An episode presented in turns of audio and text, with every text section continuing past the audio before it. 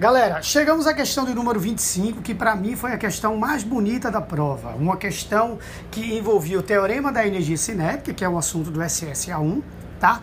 E envolvia também trabalho no campo elétrico, onde você, através da área desse gráfico, você encontraria a DDP a qual esse corpo, essa carguinha foi submetida ao longo desse trajeto dos 12 metros. Então você diria que o trabalho resultante é igual à variação da energia cinética. O trabalho resultante seria o trabalho motriz, que era o trabalho do campo elétrico, porque cargas positivas tendem a se movimentar no sentido do campo elétrico, menos o trabalho resistivo, mais, desculpa, o trabalho resistivo, que é igual à variação da energia cinética.